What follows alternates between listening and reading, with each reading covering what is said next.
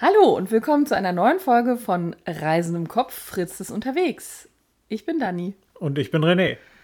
Und wir haben mal wieder ein Foto dabei. René, was siehst du denn?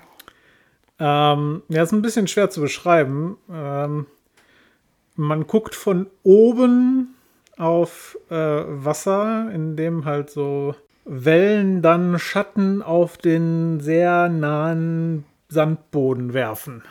Und was war das Besondere an dem Sand? Das sieht man da auch. Es ist aber schwer zu erkennen. Der hatte eine besondere Farbe. Er war rosa.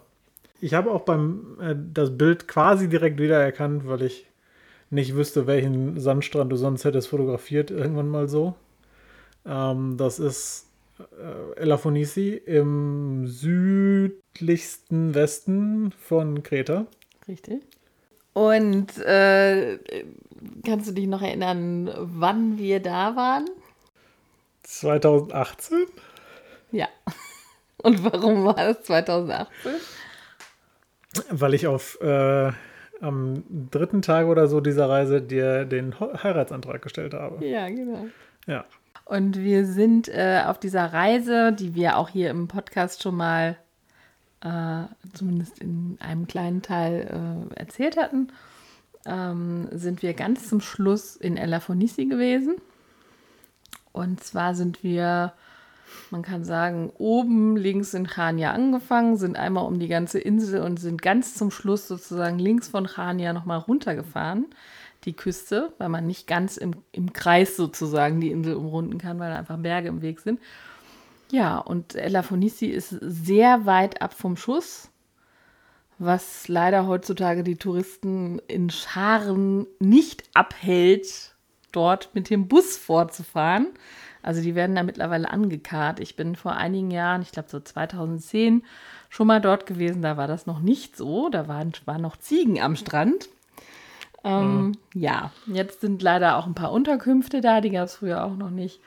Äh, also was heißt leider? Wir haben da ja auch übernachtet. Es war ja schön. Wir sind ja auch Touristen. Aber ähm, es ist tatsächlich so, dass die, die weiter weg sind, tatsächlich mit Bussen angekarrt werden. Das heißt, wenn ihr dahin fahrt, übernachtet und seid früh am Strand und ab 11 Uhr ignoriert einfach die anderen Leute und irgendwann gehen die wieder und dann ist wieder schön.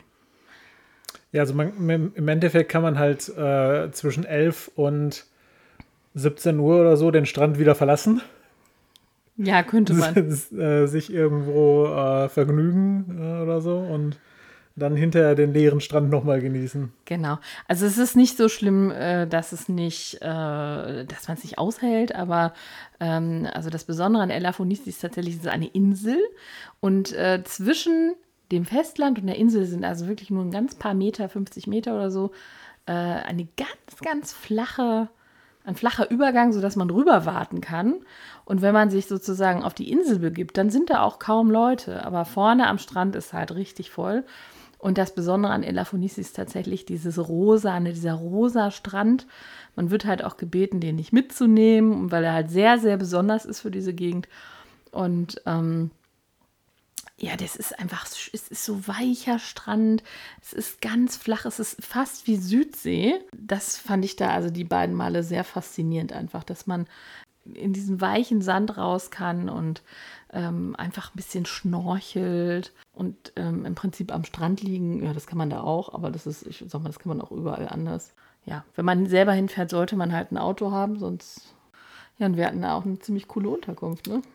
Ja, das war so eine Art ähm, Ferienwohnung, Dorf. Ja, also relativ neu. Ja, die hatten halt viele von so Doppelhaushälften, wo man halt irgendwie mit, mit Balkon, glaube ich, sogar dann hatte und, und Sicht aufs, aufs äh, Meer raus.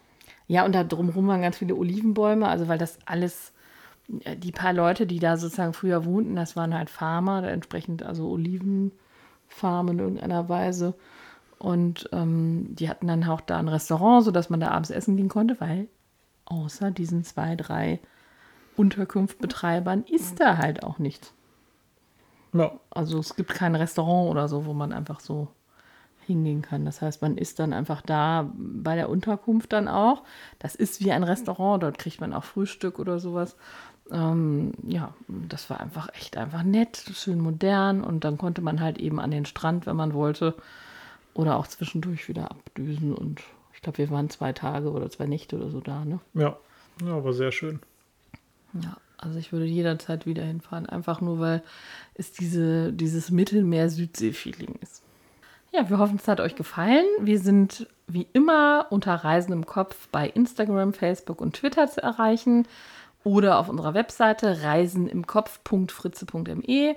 Ihr findet uns auf Apple Podcasts oder auf Spotify. Ihr könnt uns dort auch gerne bewerten oder folgen. Ja, danke fürs Zuhören und dann bis zum nächsten Mal. Tschüss. Ciao.